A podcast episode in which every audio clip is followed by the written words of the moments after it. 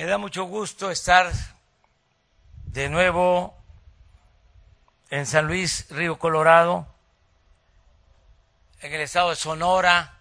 He visitado San Luis varias veces, desde hace muchos años, desde que empezamos a luchar para buscar la transformación, la transformación de nuestro país. Y me da mucho gusto que esté Santos aquí porque en San Luis al principio no estaban tan convencidos de la necesidad de un cambio. Y eran muy pocos los ciudadanos que nos apoyaban.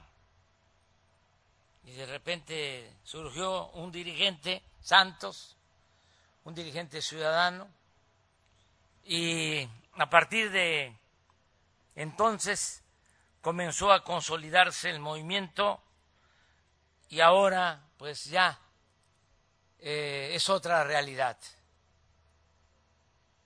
Ya Santos va por segunda ocasión a gobernar San Luis, Río Colorado. Quiere decir que lo hizo bien la primera vez y que la gente volvió a confiar en él.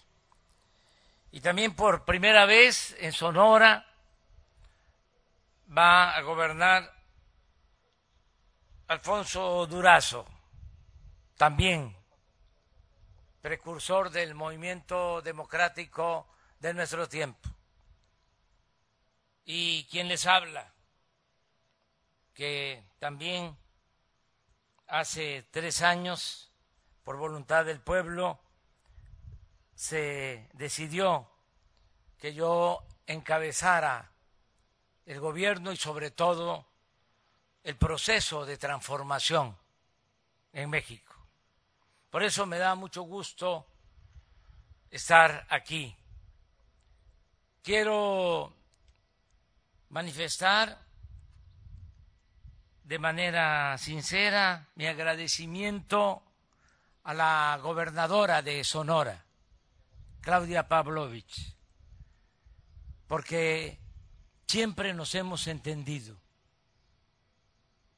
independientemente de las banderías partidistas, nos ha tocado gobernar y hemos actuado de común acuerdo poniendo por delante, por delante el interés del pueblo de Sonora, el interés del pueblo de México. Claudia se ha portado a la altura de las circunstancias. Es una mujer con principios, trabajadora, una mujer honesta. Por eso me da mucho gusto volver a Sonora y ya hicimos el compromiso que voy a regresar a Sonora pronto, antes de que ella termine, para inaugurar el hospital de Hermosillo, que lo vamos a equipar por completo. Estoy aprovechando para enviarle un memorándum a Juan Ferrer del INSABI,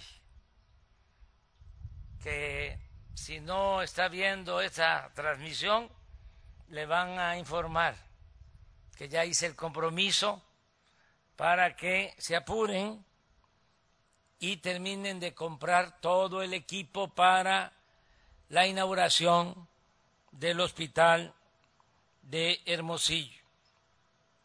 También aquí está con nosotros quien autoriza los recursos, la subsecretaria de egresos de la Secretaría de Hacienda, Victoria Rodríguez.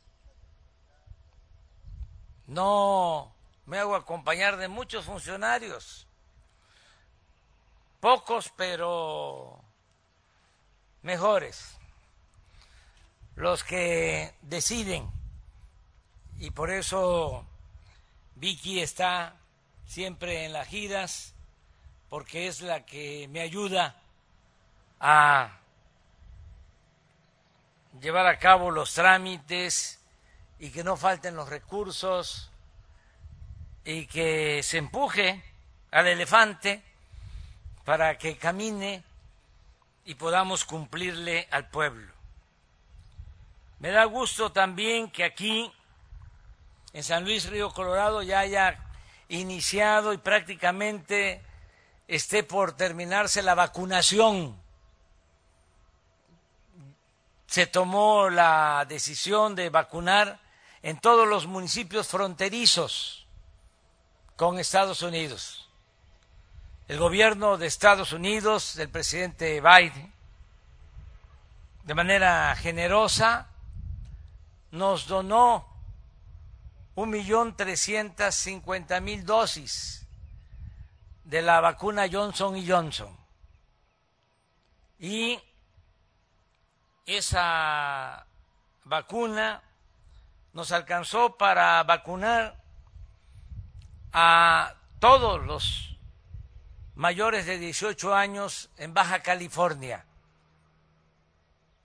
Y ya hemos continuado con los municipios fronterizos de Sonora.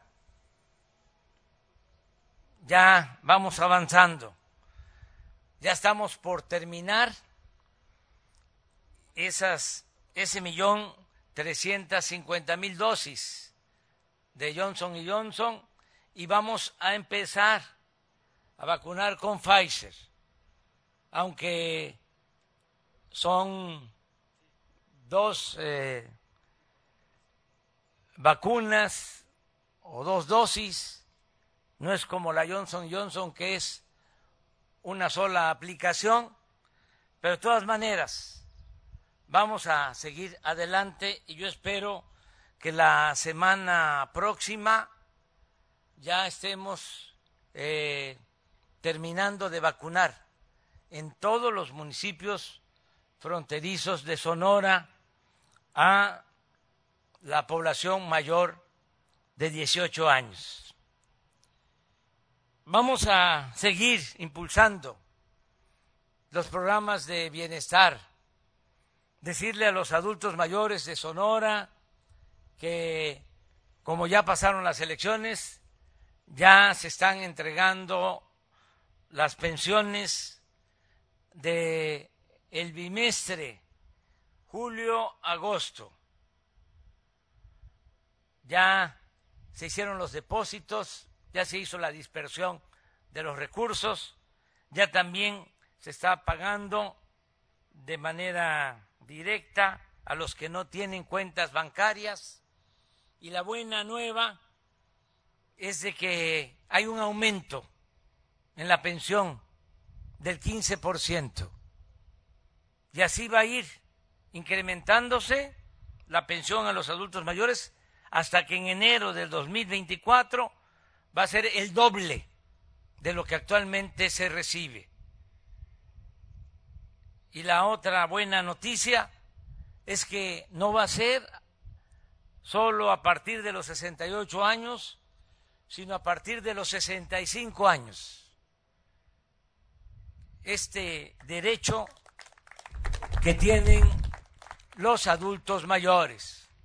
Lo mismo ya inició la entrega de los apoyos a niñas, a niños con discapacidad, las becas para estudiantes de familias pobres y vamos a seguir ayudando, porque esa es la función del gobierno, ayudar al pueblo para decirlo con mucha claridad. Hay gobiernos que dan y hay gobiernos que quitan.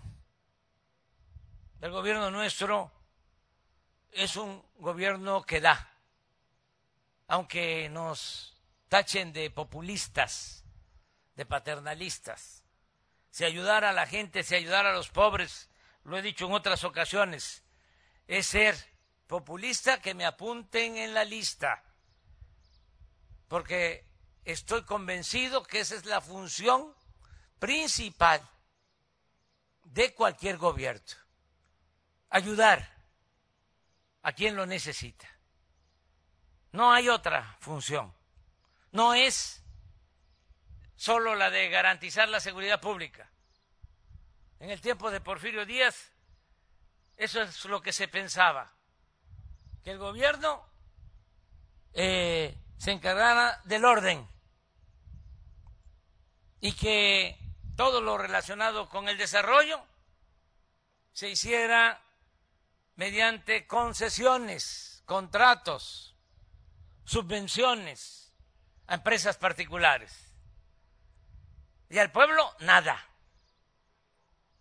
Absolutamente nada. Ahora es distinto. Primero el pueblo. Luego el desarrollo. Porque se necesita crear riqueza. No se puede distribuir lo que no se tiene. Hay que producir riqueza entre todos. Pero insisto, lo primero es el bienestar del pueblo. Es garantizar la seguridad del pueblo, desde que nace hasta que muere, desde la cuna hasta la tumba. Eso es estado de bienestar. Luego el desarrollo, que haya empleos, que haya ingresos y también que se puedan hacer negocios en el país. No queremos un Estado que asfixie la iniciativa de la sociedad civil, pero tampoco queremos un Estado que incumpla con su función social. Se tiene que buscar siempre el equilibrio. En esta zona fronteriza del país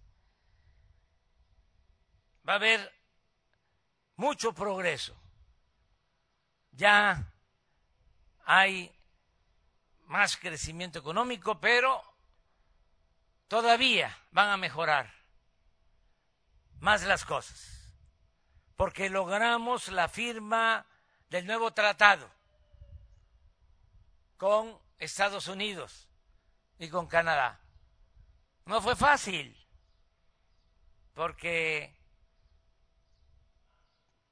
no querían en Estados Unidos al principio. Querían cerrar su frontera. Y nosotros los convencimos poco a poco de que no se resolvía nada de esa forma, que para poder competir y para poder enfrentar el desarrollo de Asia, el crecimiento de países de ese continente, teníamos que unirnos en América del Norte. Al final, en eso coincidimos y por eso el tratado y esa integración nos va a ayudar mucho, porque ahora México es de los países más atractivos para que llegue la inversión extranjera. Y esto va a significar empleos y va a significar bienestar para nuestro pueblo. Vamos a seguir adelante procurando el bienestar de todos los mexicanos. Quiero aquí donde comienza nuestra patria mandar un saludo a todas las mujeres, los hombres, migrantes, a nuestros paisanos por todo lo que nos han ayudado en estos tiempos difíciles. ¿Cómo vamos a olvidarlos? ¿Cómo no los vamos a querer? Sí, cuando más los necesitábamos, más nos están ayudando. Hace dos días dio a conocer el Banco de México que solo en mayo enviaron nuestros paisanos a sus familiares 4.500 millones de dólares de remesas. Récord. Si continúa esta tendencia, este año podemos recibir cerca de 50 mil millones de dólares de remesas. Ya lo que envían nuestros paisanos a sus familiares es la principal fuente de ingresos que tiene México. Y es un dinero que llega abajo a más de 10 millones de familias a razón de 350, 380 dólares por mes. Imagínense lo que eso significa para reactivar nuestra economía de abajo hacia arriba. O imaginemos qué sucedería si no contáramos con esos ingresos, con esas remesas y con lo que nosotros estamos destinando al pueblo de abajo hacia arriba, de los pobres hacia las clases medias.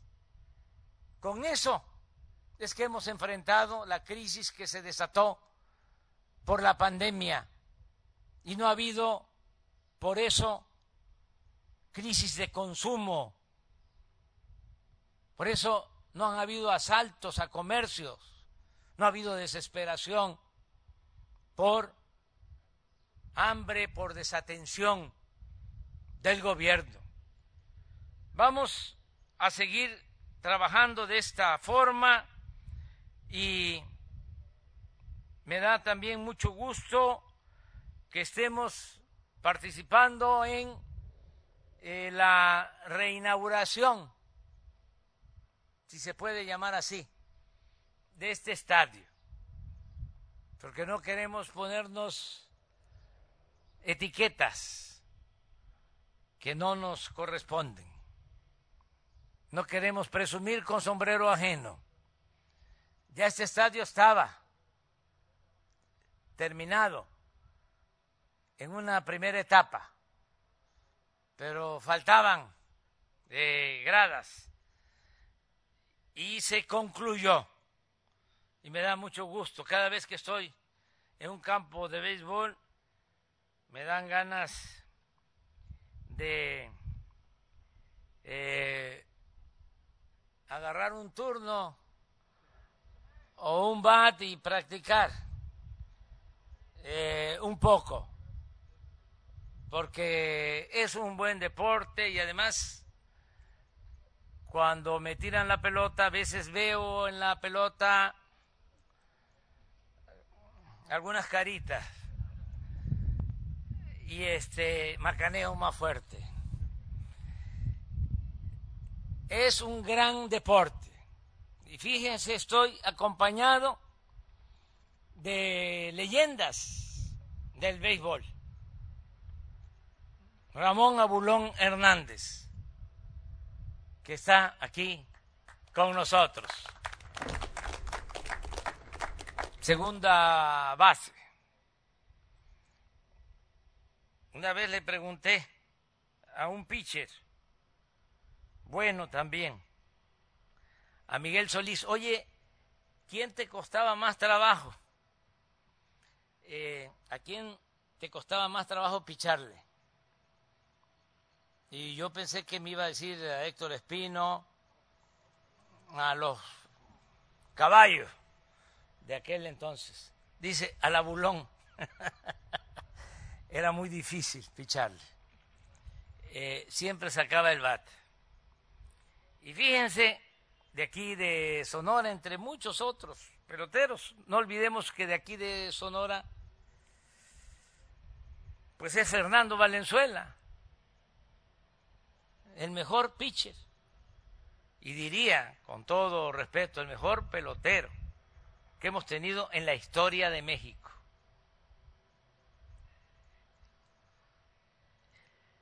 Fernando Valenzuela, además un ciudadano ejemplar. Bueno, pero también de aquí es el señor eh, Calimán Robles, que está aquí con nosotros. Si alguien quiere aprender a cachar, que revise si hay algunos videos sobre cómo cachaba Sergio Calimán Robles. Sobre todo por la pasión, por la pimienta, porque el béisbol es técnica pero también es pasión. ¿Se parece en algo a la política? La política es, es el equilibrio entre la razón y la pasión.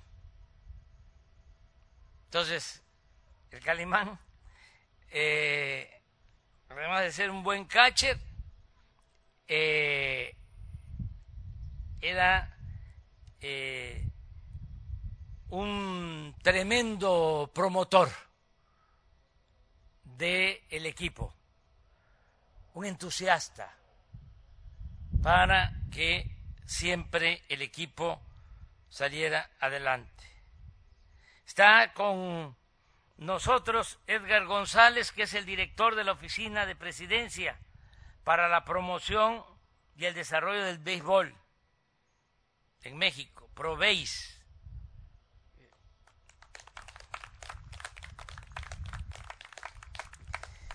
¿Por qué los invité? No solo por el estadio, sino porque aquí en Sonora van a funcionar dos escuelas para la formación de jóvenes en actividades deportivas y en especial en béisbol.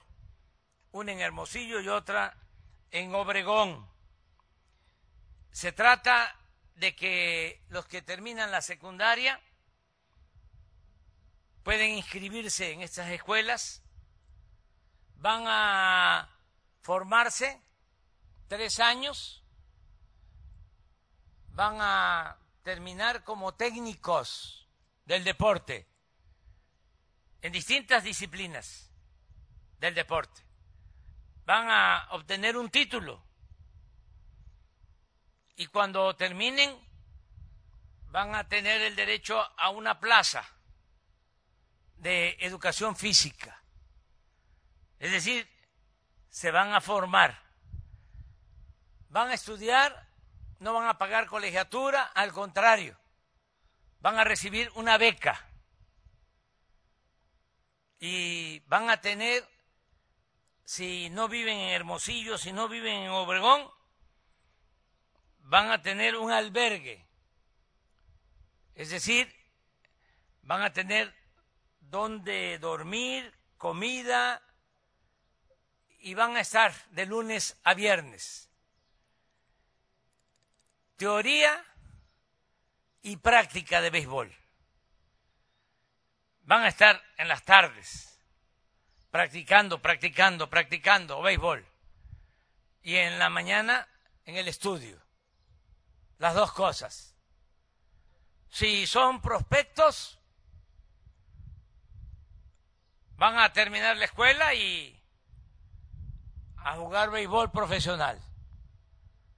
Si no dan el ancho,